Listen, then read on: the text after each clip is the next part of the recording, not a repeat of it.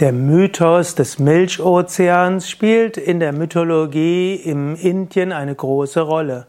Es gibt zum Beispiel den Mythos vom Quirlen des Milchozeans, wo die Devas, die Lichtwesen und die Asuras, die Wesen der Dunkelheit, sich zusammengetan haben. Sie haben den Berg Meru genommen.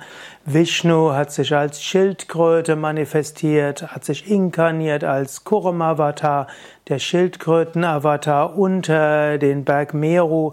Dann haben sie Ananta, die Weltenschlange, um diesen Berg gewunden und haben dann mit dieser Schlange den Berg gedreht und so wurde der Milchozean gequält.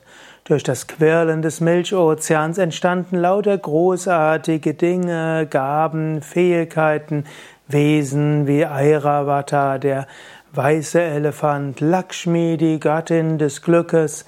Es kamen aber auch schwierige Dinge wie Halahala, ein äh, Gift, etwas, was schwierig ist.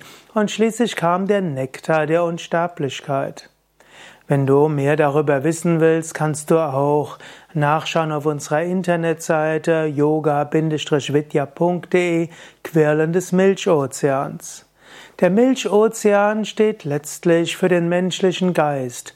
So wie du Milch quirlen kannst und kommst dann zu Sahne und zu Butter, so ähnlich kannst du den menschlichen Geist quirlen mit spirituellen Praktiken und bekommst lauter schöne und wunderbare Dinge dort heraus.